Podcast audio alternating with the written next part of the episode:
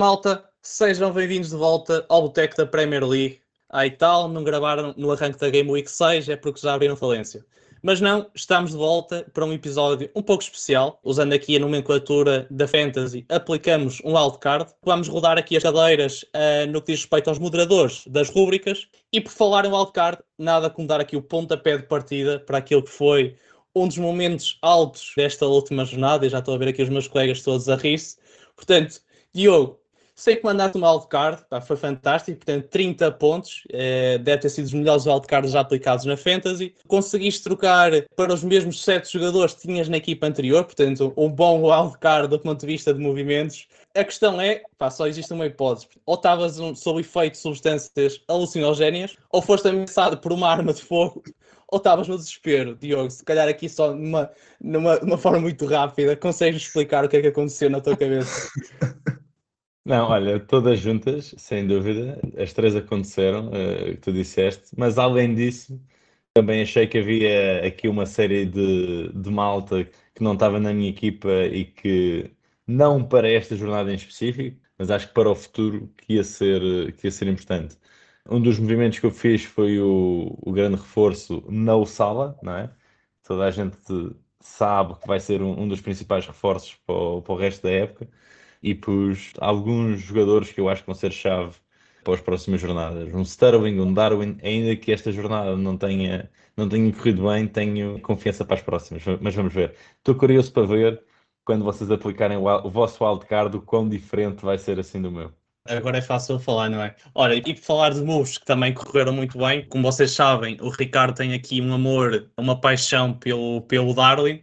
Portanto, assim que teve a oportunidade e assim que ele saiu do castigo, foi buscá-lo, portanto, um excelente move. Uh, trocou o Tony, que fez 17 pontos, por um Darwin que, que fez 2. Uh, Ricardo, e não sei se estás a conseguir dormir nas últimas noites, mas gênio. parabéns, foi um move de gênio. de gênio. Tens que ajustar aí a bola de cristal porque ela não está a sintonizar bem o que é que, o que, é que se previa acontecer nesta jornada.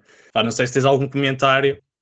Se a minha jornada tivesse um nome, era claramente Ivan o Terrível. Esta escolha que eu fiz foi completamente agarrada à intuição e muito pouco agarrada à razão. Epá, mas deixa que diga uma coisa, Ricardo. Honestamente, não foi um mau move. Pá, não foi. Epá, correu mal, epá, correu mal, é verdade, mas eu teria feito. Aliás, eu pus o Darwin no meu wildcard. Oh. Portanto, epá, eu nunca.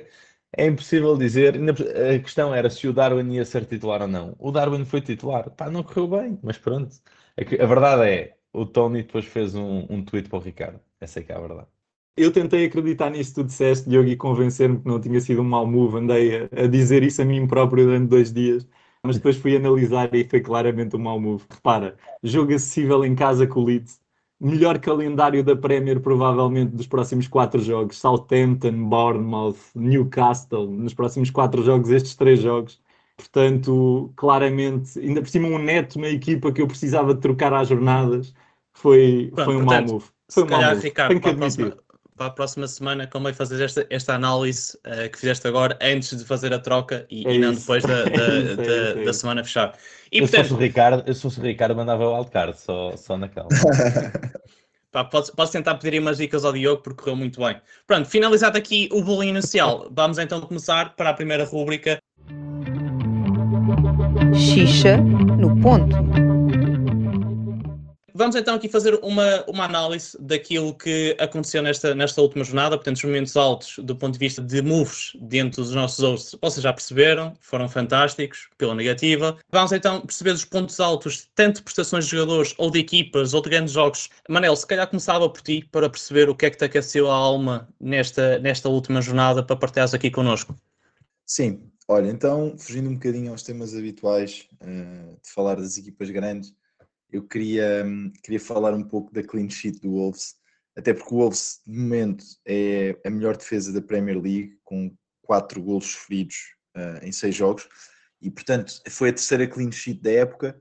O Wolves, a par do Brighton e do Newcastle, um, é a equipa com mais clean sheets esta época, e estranhamente os assets defensivos do Wolves estão, estão a ser, ou foram durante estas seis, seis primeiras jornadas, basicamente ignorados.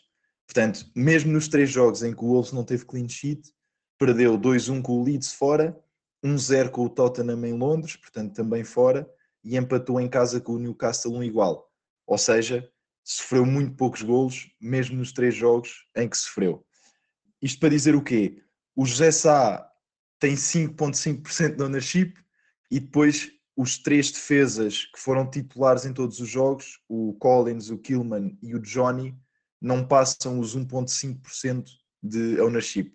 E estão todos no bracket de 4.5 milhões. O que é que Portanto, fazer só aqui dizer, Manel? O que é que nos estás a tentar dizer?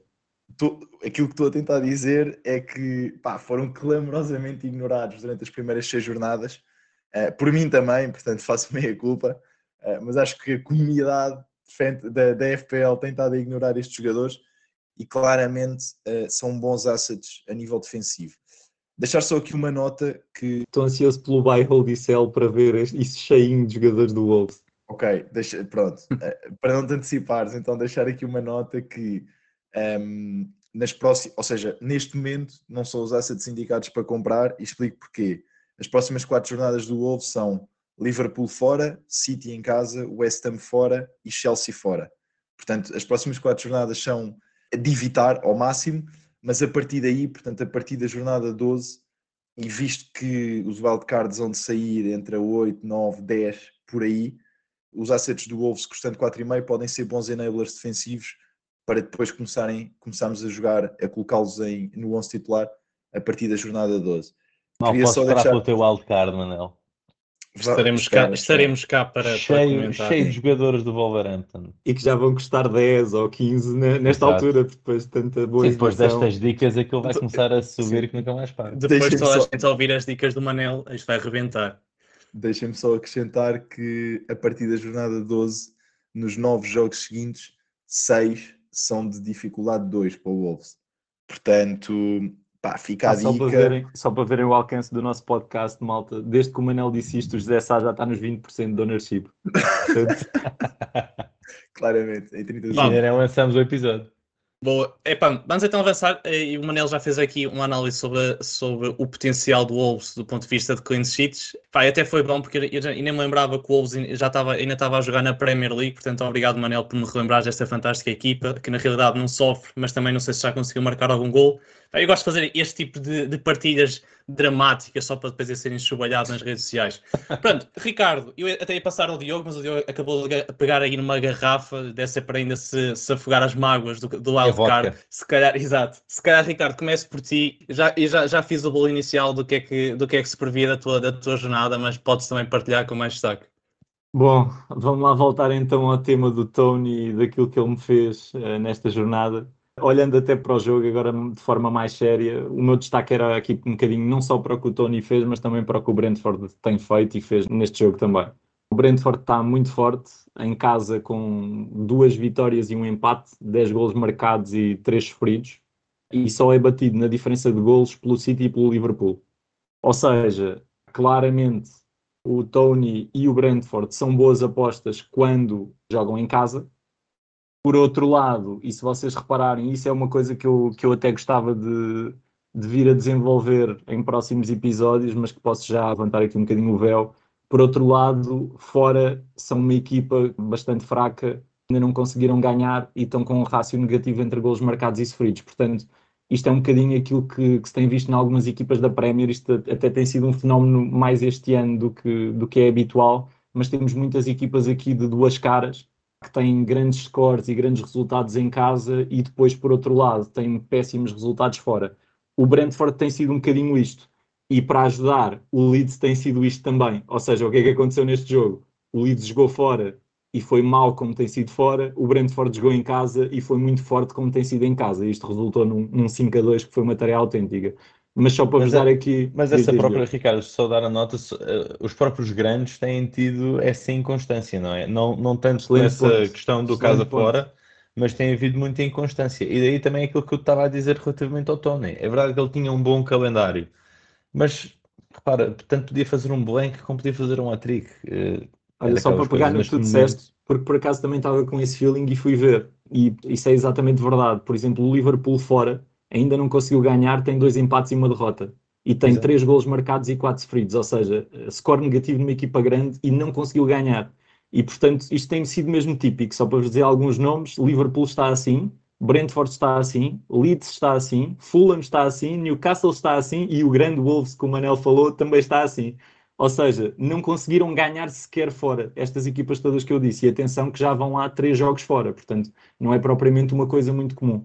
Mas acho que podemos depois desenvolver isto mais à frente, porque eu acho que isto que eu estou a dizer é mais numa lógica de quem nos ouve, perceber que isto é uma, uma variável importante à data de hoje para preparar equipas, que é se tem que decidir um capitão ou se tem que decidir um jogador que deve estar no banco ou que deve estar a titular, não propriamente uma decisão a longo prazo de quem devem ter no plantel, isto é importante ver, porque estes jogadores e estas equipas claramente não estão a fazer bons resultados fora. E eu, eu até te digo uma coisa, eu tenho tido na minha equipa, agora não, com o wildcard está, está tudo um, um, nível diferente, mas até agora tinha tido a minha equipa numa Game Week a jogar quase toda em casa ou uh, na Game Week seguinte a jogar quase toda fora. Os meus jogadores da minha própria equipa. Exatamente. Muito bem. Eu acho que temos pedir todos os seguidores para agradecer ao Ricardo por esse serviço público. Eu, pessoalmente, não, não tinha noção deste, deste, desta estatística, mas acho que é, é, bastante importante o efeito de jogar fora ou jogar casa. Diogo, o que é que tens aqui para, para referir de, desta última Game Week que queiras aqui partilhar connosco também? Eu queria destacar o jogo do United contra, contra o Arsenal. Foi a quarta vitória seguida do United, com duas clean sheets contra o Southampton e o Leicester. Uh, e nos outros dois jogos sofreram um gol com o Liverpool, contra o Liverpool e o Arsenal. Uh, ou seja, isto depois do segundo jogo, daqueles 4-0 do Brentford, parece que tudo mudou ali no United e de repente ficamos a pensar se não são bons assets para começarmos a ter na equipa. A coisa começou a ficar provada quando começamos a olhar ali para o Dalot, que o Ricardo nem sabia que o tinha na equipa, de repente começa a fazer pontos. E pronto, e de repente começam a fazer clean sheets. Diogo, muito, muito, muito tem a ver. Diz lá, diz lá, Mana. Deixa-me só dar uma nota. Tal como eu já venho a dizer praticamente desde o primeiro episódio deste podcast, o United ganhou todos os jogos que o Maguire ficou no banco. Era isso que eu ia dizer, ou seja, muito para isso tem contribuído que a dupla Lisandro Martinez e Varane é que têm sido titulares uh, finalmente, não é? Finalmente o Maguire está tá fora do 11. Aliado a isto, um outro fator que também já tínhamos falado no outro episódio anterior foi o facto do Rashford, desde que começou a jogar a 9, desde que o Ronaldo saiu e ele pediu ao Ten Hag para começar a jogar número 9, já fez 3 golos e uma assistência em 4 jogos. Só para finalizar, grande estreia do Anthony, com um golo e muito potencial, a ver se a coisa continua. Relativamente ao Arsenal, finalmente perdeu, não é? Tivemos blank do Jesus e do Martinelli e gol do Saka. Só mais, mais duas notas, não fazem clean sheet há três jogos e a última vez que fizeram foi contra o, o Bournemouth, portanto, uh, dos outros cinco jogos só fizeram uma clean sheet. Uh, ainda assim, acho que vale a pena fazer hold aqui no, nos assets atacantes do Arsenal, porque acho que podem continuar a ter muito potencial para pontos. Na defesa, temos que avaliar novamente. E é isto. Bem, foi aqui um, uh, um bom tema falar aqui do, do United. Prevejo que daqui a duas semanas vamos estar a falar novamente do United, mas do ponto de vista negativo, porque eles voltaram a ser aquilo que nós estamos um pouco habituados. Portanto, mais, um, mais uma, uma coisa dramática para, para ele Mas sempre o gajo do contra, meu. Do tu contra és o gajo mesmo. que defendias o United quando nós dizíamos mal, é o gajo que diz mal do United quando nós os elogiamos. Já estou a fazer propósito agora. E, e, e, agora só para me converter, agora se calhar falando um pouco sobre uh, olhar para a última jornada e também para me corrigir um, um pouco sobre uma declaração polémica que eu tive no início, ou no, na primeira, no primeiro episódio, portanto, o Mitrovic, um, eu podia estar aqui a falar sobre o, jogo do Tottenham do, do Fulham, mas na realidade acho que o, o destaque tem de ter aqui, mais uma vez, o Mitrovic marcou, portanto, ele marcou em 5 dos 6 jogos desta que já fez, e no, no, no jogo em que ele não marcou, falhou o penalti, portanto, só dar aqui a nota que o Mitrovic, não vou entrar em comentários do ponto de vista se é um excelente jogador ou não, mas do ponto de vista de fantasy pode ser aqui uma excelente aposta, portanto é 6.8 milhões. Eu tenho até já comentado em off aqui com, com restante equipa que até começar a apostar em três avançados pode ser uma boa estratégia, visto que este ano os defesas não estão a render tanto. Portanto, fica aqui uma nota de recomendação para, e, um, e para deixar o oi sobre, sobre Mitrovic. Manel, passa aí a bola de trivela para tu avançares com a próxima rúbrica. Canja à Boteco. Bom, arrancando então com a Canja Boteco, a rubrica onde habitualmente analisamos uh, os jogos, ou quatro jogos, com mais detalhe, que achamos que podem ter potencial de, de pontos. E sem grandes demoras, Diogo, começando por ti, olhando para o City Tottenham, o que é que achas que pode vir daí em termos de potencial pontuação para, para os treinadores da Fantasy, visto que grande parte de nós tem muitos assets do City, tipicamente três, e também alguns assets defensivos barra Kane do, do Tottenham. Sim, eu, eu, sinceramente acho que apesar de ser um jogo entre duas equipas grandes e que tipicamente as pessoas tendem a fugir destes jogos, mas sendo duas equipas uh, bastante atacantes e que quando jogam uma contra a outra há muito espaço aqui para os ataques em transição, pode haver muitos golos neste jogo e isso torna-se interessante do ponto de vista pelo menos ofensivo. Se calhar do ponto de vista defensivo, para quem tem Perisic, Cancelo, Walker, pode ser assim um jogo um bocadinho difícil e há que ponderar eventualmente pôr alguns destes assets no banco, se bem que também podem ter retornos ofensivos. Do, do meio campo à frente, acho que pode ser de facto um, um jogo muito interessante. Portanto, de referir que o Alan foi novamente titular contra o Sevilha, portanto, fica outra vez a dúvida se ele pode ser sacrificado ou não. Um ponto também a, a referir foi que o Gundogan começou no banco, portanto, quem aposta no, no meio campo do City pode ser sempre um, um asset que pode fazer gols, tem sempre muito potencial. Um, e uma nota também importante é os Spurs têm menos um dia de descanso, portanto ainda jogam amanhã e o City já jogou e quando o intervalo é de 3, 4 dias faz, faz diferença. O que eu acho é que dificilmente vai haver clean sheets, portanto, uh, dado que do último jogo que fizeram uh, ficou 3-2 com dois gols do Kane e dois gols do Marré e foi um jogo, tal como eu estava a dizer, há muitas transições e, e nestes contra-ataques há sempre, é sempre um jogo muito partido, sempre muitos golos e, e pronto, é isso que eu antevejo. Mas este Sim. ano vai haver clean sheets, isso é permitido ou não? é um, é, é um bocado essa vi, questão. Eu ainda só vi clean sheets na equipa do Tiago. É um é Trippier de vez em quando, um Gabriel de vez em quando. Exato, e o Wolves que ninguém aposta.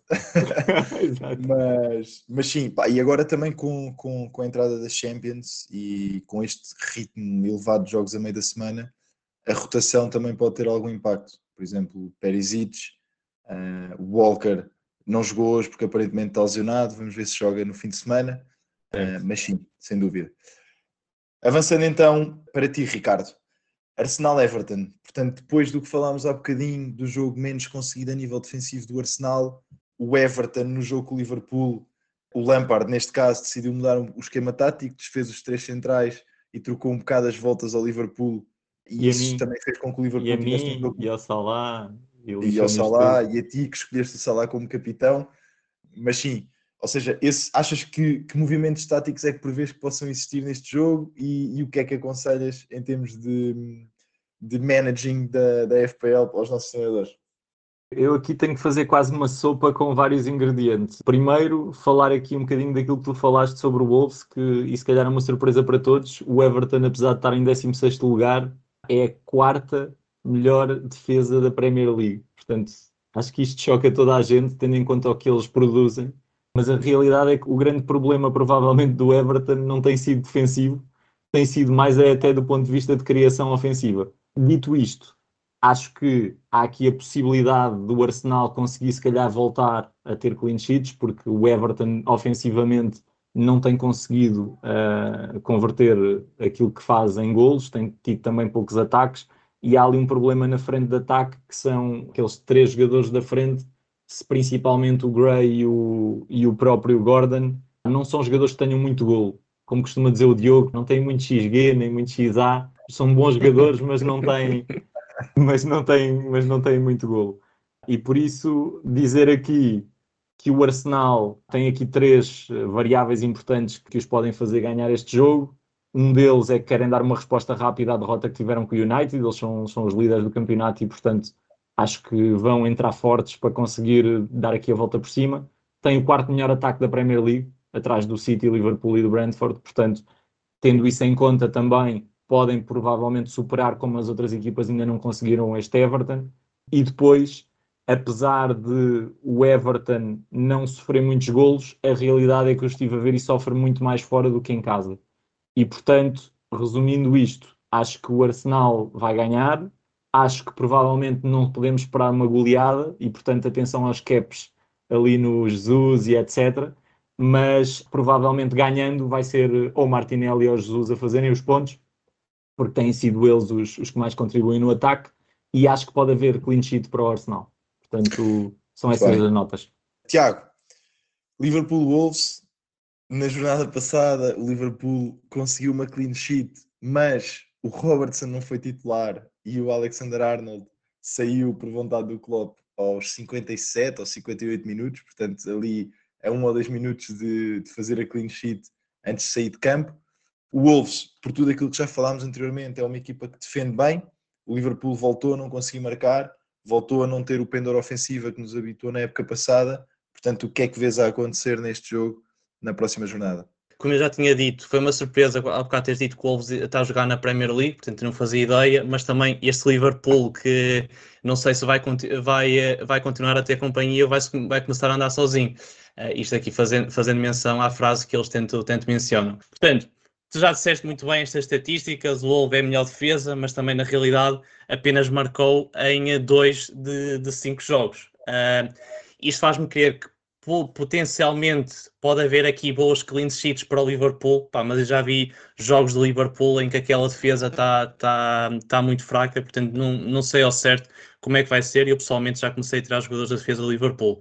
Mas mesmo assim, pá, o que é que me faz crer? Das últimas vezes que eu vi o Liverpool a jogar fora e a perder, ele veio para casa e destruir, e na altura destruiu o, o Bournemouth que marcou 9-0, portanto se vocês se lembram.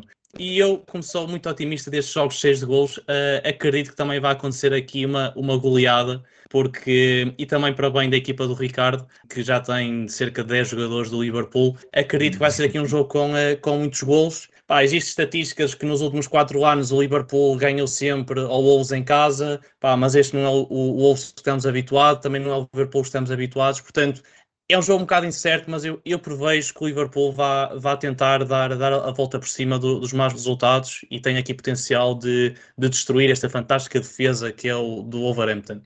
Vamos ver, não estou tão confiante como tu, mas para a semana tenho a certeza que vamos estar aqui a, a fazer debrief. A comentar, exatamente. exatamente. A comentar o teu wildcard, que já sei que está aí pronto. Não vai eu, fa eu, eu faço pressão todas as semanas, Manela, a ver se ele sai. Bom, malta, avançando, para a rubrica seguinte.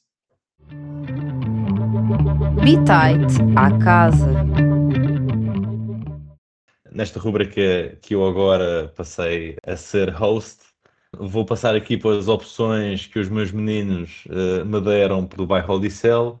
Portanto, relativamente ao BAI, temos o Tiago com uma aposta aqui no Rashford, o Manel no Sinisterra e o Ricardo aqui no Anthony eu, eu confesso que são três boas opções. De, do Buy Hold e Sell é aquela que eu acho que é mais consensual, honestamente, vai haver menos discussão.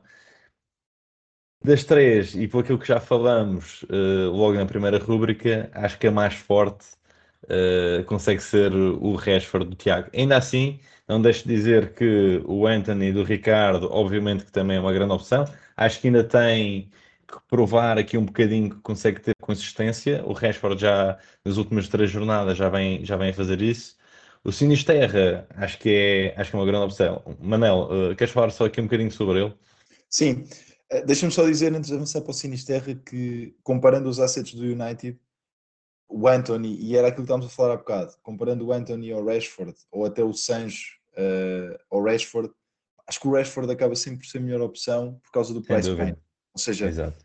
acho que o investimento extra de um milhão, pelo menos para já, nem o Anthony nem o Sancho provaram ainda que justifiquem o investimento adicional face ao Rashford. E, e pela posição que o Rashford está a jogar agora, que é a ponta Exatamente. de lança, e com o aproveitamento que realmente está a ter, que está a ser muito bom.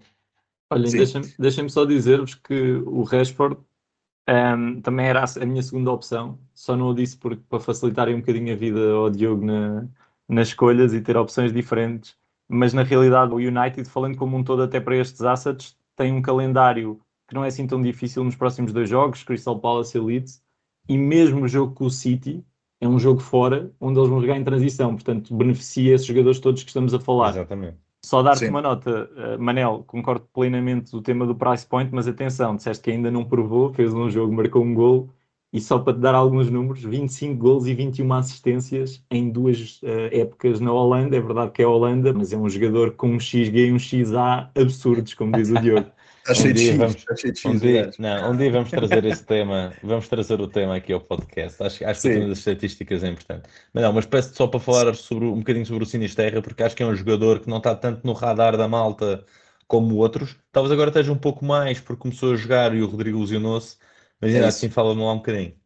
É isso, respondendo à tua pergunta, pronto, o Sinisterra chegou ao Leeds, não foi uma transferência barata, custou 25 milhões, e olhando um bocadinho para a época anterior, ele na, na Liga Holandesa marcou 12 golos, fez 7 assistências, e na Conference League marcou 6 golos e fez 4 assistências. Portanto, bons números eh, para um extremo. No Leeds, ele começou por não ser titular, ganhou a titularidade na, na Game Week 5, e tanto na Game Week 5 como na Game Week 6 já, já marcou. Portanto, acho que é um extremo que é uma boa opção, eh, é um virtuoso, tem golo, assiste e com a lesão do Rodrigo, acho que vai ganhar, tem claramente espaço e vai ser titular, ou muito me engano, ou vai continuar a ser titular. E portanto, o Leeds, e atenção que isto também é uma opção muito particular, tendo em conta os timings que eu estou que eu estou a prever, principalmente para o meu wildcard, mas o Leeds nas próximas quatro jornadas tem três jogos de dificuldade 2. Agora, na próxima, o Nottingham Forest em casa, depois vai fora ao Old Trafford, que é o mais difícil dos quatro, e depois joga com o Aston Villa em casa e com o Crystal Palace fora. Crystal Ou Palace, seja- que eu não acho que seja dificuldade 2, by the way, mas ainda assim aceito. acho- Acho... que eles têm um bom calendário, realmente. Sim, sim, ou seja, não acho que seja um jogo que eles vão ganhar necessariamente, mas, por exemplo, uh, no último jogo em que perderam 5-2 com o Brentford, o Sinisterra marcou. O que eu acho do Leeds é que eles têm sempre um pendor ofensivo que resulta em golos e, portanto, é um- sempre uma boa opção. Uh, tendo um price point de 6.5, é uma boa alternativa ao Rodrigo, porque se lesionou agora e estamos à procura de alguém para transferir. Não acho que seja melhor que o Rashford, atenção, mas acho que é uma grande alternativa ao Rashford se, por exemplo, já o tivermos e quisermos pôr outro jogador do mesmo price point. Concordo, concordo. Passando aqui ao hold, temos uh, Perisic da parte do Tiago, James, Rhys James da parte do Manel e Gabriel Jesus da parte do Ricardo. Eu aqui uh, confesso que tenho que ser um bocadinho coerente com aquilo que eu tinha dito já, já no início do episódio. E acho que realmente os assets uh, atacantes do Arsenal são, são um excelente hold. Eu acho que continuam a ter muito potencial de golo, não obstante terem feito um blank, uh, pelo menos o Jesus e o Martinelli aqui na, nesta jornada. Uh, mas acho que tenho que dar a mão ao palmatório para aquilo que o Jesus já mostrou é, é o meu principal hold. O James, sem dúvida, acho que é sempre um jogador que nunca vou dizer que é sell, por mais que o Chelsea não esteja bem na defesa, mas ele tem sempre grande potencial para, para retornos atacantes e agora especialmente a jogar uh, a, a ala, não é? porque o, o Fofana começou a jogar naquela posição de central. Uh, relativamente ao Perisic, pá, não vou falar já, podemos abordar uh, no céu. Passando aqui ao céu, temos Cucureia da parte do Tiago, Perisic da parte do Manel e Ederson da parte do Ricardo. Eu aqui, por tudo aquilo que já foi falado, vou, vou dar uma palmatória, vou dizer o Cucurella da parte do Tiago, acho que ganha aqui o céu, uh, por tudo aquilo que já se disse, é? também acho que vai haver aqui muito, muito perigo de rotação com o Chilwell, já tinha falado nisso noutros episódios, acho que ficou claro na última jornada que provavelmente o Chilwell neste momento é o preferido, na próxima jornada pode já não ser, mas, mas vai haver sempre esta dicotomia. Agora o tema que eu gostava de abordar convosco aqui é, é o grande Perisic, que é um hold para o Tiago e é um, um sell para o Manel. Malta, como é que é? Como é que ficamos? Deixa-me só desempatar isto, porque eu acho que nunca me senti tão confiante com, com uma rúbrica de sell como desta vez. É pá, são todos para vender imediatamente. Reparem, o Perisic não é titular absoluto. Ponto final. O Perisic roda com o CSN1 como rodou no último jogo. Se tivesses que dar um favorito à titularidade, quem é que tu achas que era? O titular é claramente o Perisic, sendo que, e também é o que traz mais retornos, sendo que não é titular absoluto e, portanto, os jogadores que rodam, para mim, não são bons assets para a FPL. Portanto, pela mesma razão, o Cucurella vai ter o mesmo risco, também é para vender. E agora, só para puxar aqui a brasa à minha sardinha, Ederson tem Tottenham, United e Liverpool na série de próximos 5 jogos. E só vos digo isto: só conseguiram CS, o City, portanto, clean sheets, contra Bournemouth, Forest, aqueles colossos que acabaram de subir divisão, e West Ham, que é das piores equipas este ano. Não conseguiram mais CS contra ninguém. Portanto, isto só para vos dizer: claramente são três bons shells e acho que é para vender todos. Eu pus o Perisic no meu wildcard e eu, apesar dos jogos difíceis, eu acho que ele pode acho que ele pode fazer bons jogos. Tem potencial para retornos ofensivos e já mostrou isso numa das jornadas em que fez 15 pontos. Acho que o Tottenham sempre foi um clube de todas as equipas com potencial para ir às Champions na, na Premier, sempre foi aquele que se deu melhor nos jogos contra os grandes, porque é uma excelente equipa a jogar em transição. E, e quando jogam em bloco baixo, com saídas de Son, uh, Kulusevski e também dos alas, e o Perisic aqui pode ser um, um perigoso ofensivamente, uh, acho que podem, ainda que com um calendário complicado, acho que podem ter bons resultados. Não obstante, se há melhores opções para pôr na defesa neste momento, se calhar há. Sinceramente não sei porque a toda correu mal, mas se calhar até há. Bom, e com isto, malta, Calma, passamos... temos, puxado, temos puxado para cima outra vez, meu. Isto está a ficar, está a ficar mal. Ainda vão haver mais wildcards, Diogo, tem calma. E outras chips, e outras chips para lançar. Ainda bem, não nos ainda animes, bem não nos o animes já. Não Bom, diz malta, ideias que o com homem este- mete já um bench boost a bombar, meu. Calma. Com, E era o maior. passamos- Deixa-me falar, pá. com isto passamos para a próxima rúbrica Estrelas Michelin. Bora aí, Ricardo. Estrelas Michelin. Vamos lá então, meus meninos. Há aqui uma coisa que para já tem que ser dita antes de lançar as nossas estrelas Michelin, que é temos que admitir que desta vez nem as nossas quase sempre acertadas recomendações de capitão salvaram os nossos seguidores aqui de uma jornada 6 miserável, não é? E por isso temos que puxar dos galões e fazer as melhores recomendações de sempre para compensar a malta desta vez. Portanto, conto com vocês para isso. Olha, grande Tiago, começas tu. O que é que tu achas que vai acontecer esta jornada? Quem é que vai ser o L mais forte? Qual é que é a tua opinião relativamente aqui aos capitães?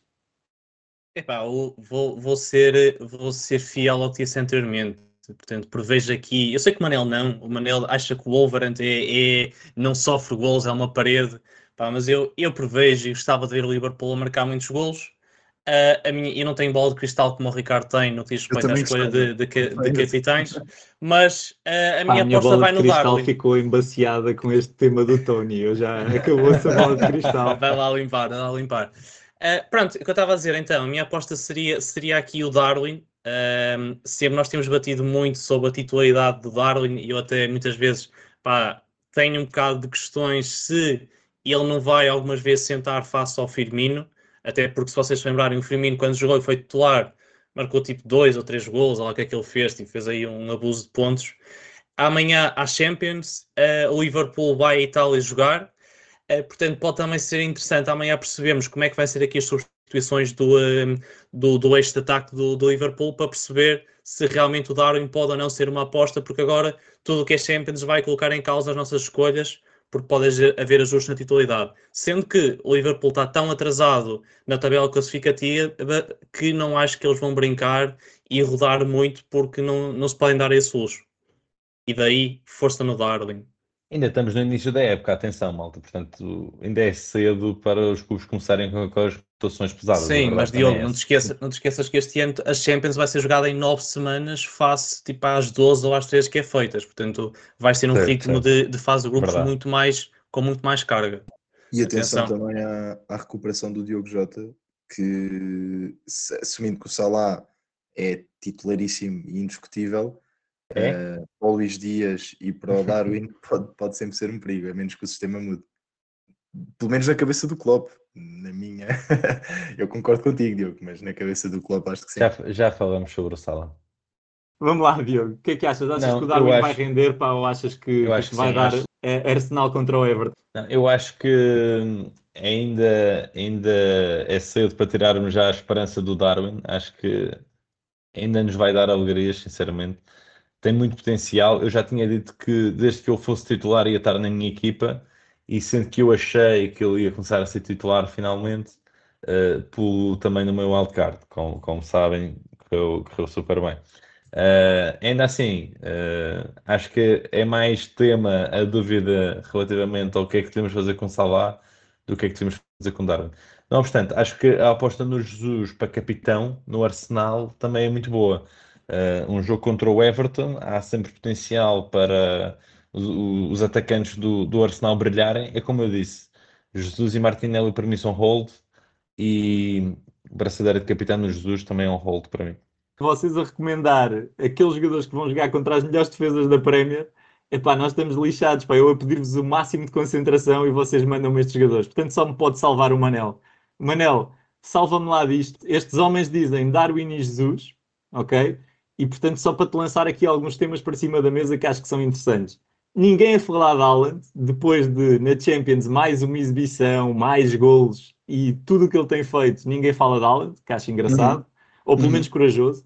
E depois, para além de não falarem de Haaland, não têm aqui também referido os nossos jogadores que estão cheios de hype, pá, como são os jogadores do Brighton e do Tony. Portanto, falando aqui destes, primeiro diz-me o que é que achas sobre o capitão principal e o que é que achas sobre os diferenciais que podem ser boas opções. Sim. Olha, não, não sei se vou conseguir ajudar muito, porque a verdade é que o Liverpool joga com uma boa defesa, o, o Arsenal joga com uma boa defesa e o City também joga com uma boa defesa, porque joga contra o Tottenham, embora jogue os três em casa, uh, eu, acho que é a jornada em que a escolha é mais complicada. Uh, para mim, os assets do Liverpool esta semana estão fora de questão, quer o Salah, quer o Darwin, uh, porque o Wolves é uma boa defesa, o Liverpool está claramente em baixo, o Salah então pá, nem se fala, nem quer comentar o último jogo o Everton, está, está muito fora de forma. O Jesus é uma boa opção, portanto neste momento a dúvida para mim é entre Jesus e Haaland provavelmente eu vou acabar uh, a entregar a braçadeira ao Haaland e não vou trair a confiança dele porque ele tem, tem rendido sempre nas últimas jornadas e não vejo porque não possa continuar a render. Bem no, parecia, bem parecia que ias para o bom senso nisto, pá, bem parecia que ias para o bom senso nisto. E o diferencial? O diferencial para mim continua a ser claramente o Tony. Acho que depois da última jornada e daquilo que ele te fez, nem sequer podemos, nem sequer podemos considerar outro nome. Portanto, é Tony, está em boa forma, marcou três golos uh, e tem um jogo, tem um jogo que, é, que é fora com o Southampton. O Southampton também é uma equipa que não está a jogar nada de especial, na minha opinião. Portanto, embora tínhamos dissertado um bocadinho sobre. Atenção aos jogos fora do Brentford. Exatamente, exatamente. Mas pronto, de, de, olhando para os jogos todos, uh, acho que é o melhor diferencial que se consegue encontrar, aliando a forma também aos resultados das equipas e à dificuldade que teoricamente o jogo pode ter. Olha, o Diogo tinha aqui também uma, uma solução interessante que partilhou comigo aqui também no, durante o dia. Diogo, queres falar um bocadinho sobre o diferencial? Quem é que também pode ser uma boa opção que está a aparecer? Sim, eu tinha posto o Trossard e vai um bocadinho a linha com aquilo que o Manel tinha falado. Uh, o, o, Brighton tem feito bons jogos, não só defensivamente, mas também ofensivamente. O Gross tem sido destaque, mas outro que tem aparecido é o Trossard. E por muito que ele seja um jogador eh, meme, para mim, acho que nas últimas épocas, uh, pronto, pelo menos pessoalmente sempre que eu pus fez blank uh, e depois sempre que eu tiro faz ali um double digit. Uh, mas pronto, como não o vou pôr, malta, carreguem no traçar que pode ser boa opção. Olhem, portanto, só para resumir isto para os nossos seguidores, e perdoem-me as trocas e baldrocas que vou fazer, mas Tiago, para mim o Darwin, depois disto que foi dito, até tu próprio disseste, acho que é mais diferencial neste momento do que capitão principal. Portanto, acho que a dúvida aqui está mais entre Dude e Haaland. E do lado dos diferenciais, aí sim, Tony, Trossard e Darwin podem ser opções para, para quem queira fazer assim um move mais louco e continuar a confiar aí no, no grande senhor uruguaio que vamos ver o que é que vai fazer nos próximos jogos. Malta, foi mais um episódio do Boteco. Esperemos que os nossos conselhos, dicas e ideias eh, vos ajudem a continuar a construir grandes equipas não sigam a lead do Diogo, que já utilizou o wildcard e que, portanto, está completamente na lama até, até à pausa do, do para o Mundial. Não sigam também as leads do Ricardo, porque aquela bola de cristal tem estado meio variada, mas continuem connosco, continuem a falar connosco e a interagir connosco nas redes e nós, do nosso lado, vamos continuar a divertir-nos em conjunto convosco, a produzir estes episódios e também a produzir conteúdo para ir lançando nas redes sociais. Obrigado a todos e um abraço.